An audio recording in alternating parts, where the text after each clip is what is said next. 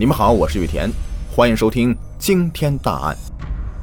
兄弟二人抢劫十一人，吃人器官，被抓以后说杀人太多，跟杀鸡是没有区别的。河南新乡市霍家县一个村庄有兄弟两人，哥哥沈长银比弟弟沈长平大八岁。一九七五年出生的沈长银自小是偷鸡摸狗、打架斗殴、横行霸道。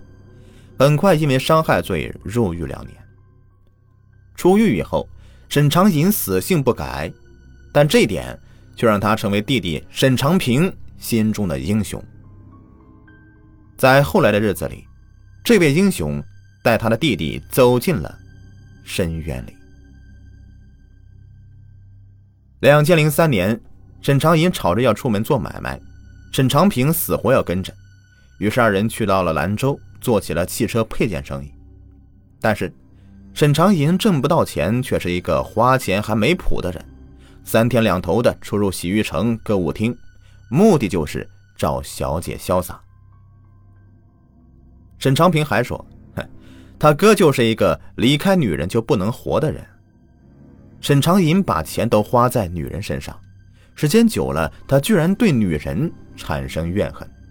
他认为。嫖娼不是他的错，错的是小姐。小姐把他身上的钱都掏走了，他想要把钱从这些小姐身上连本带利的给要回来。由此，他想到了杀人，因为他杀过人。他曾经跟沈长平帮朋友杀了一个强奸了朋友妹妹的人，侥幸没有被发现。想到了，那就做呀。两千零三年六月。在兰州，沈长银租住的院子里就有一个卖淫女姚某。沈长银以介绍客户为由，将姚某约到了啊自己专门租住的一个房子，然后控制姚某，威逼利诱出了姚某的存折密码以后，兄弟二人杀死姚某，并在肢解了姚某尸体以后，用硫酸将尸块销毁。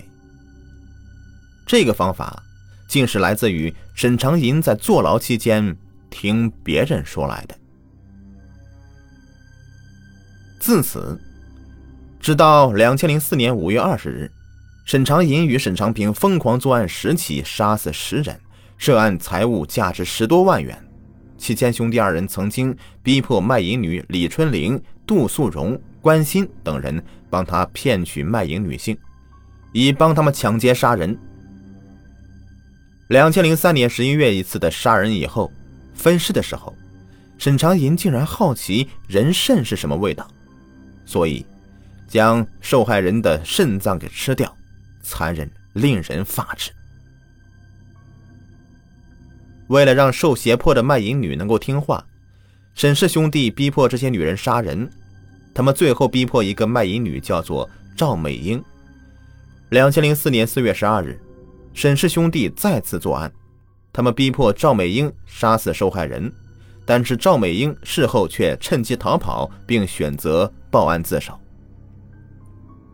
然而，在警方抓捕时，只抓到了李春玲，沈氏兄弟侥幸逃跑。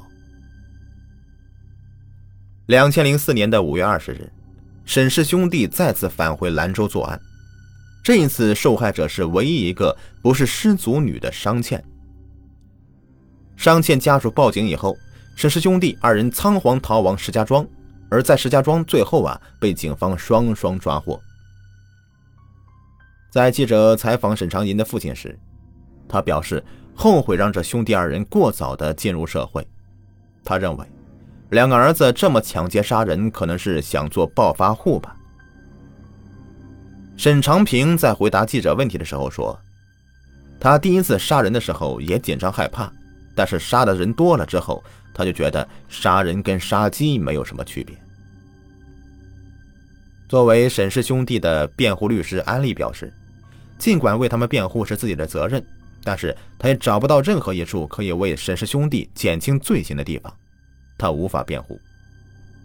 律师认为，等待宣判对兄弟两人来说已经没有意义，而沈氏兄弟也已经认命了。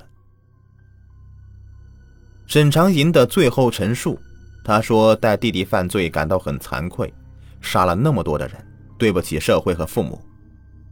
而沈长平则说，如果不是跟着哥哥犯罪，他的一生也许会很不顺，但是绝对不会是现在这个结果。而旁听的群众则表示，千刀万剐也不足以限其罪。两千零五年的九月一日，沈长银、沈长平以抢劫罪、故意杀人罪判处死刑。好，本期案子就播完了，感谢收听。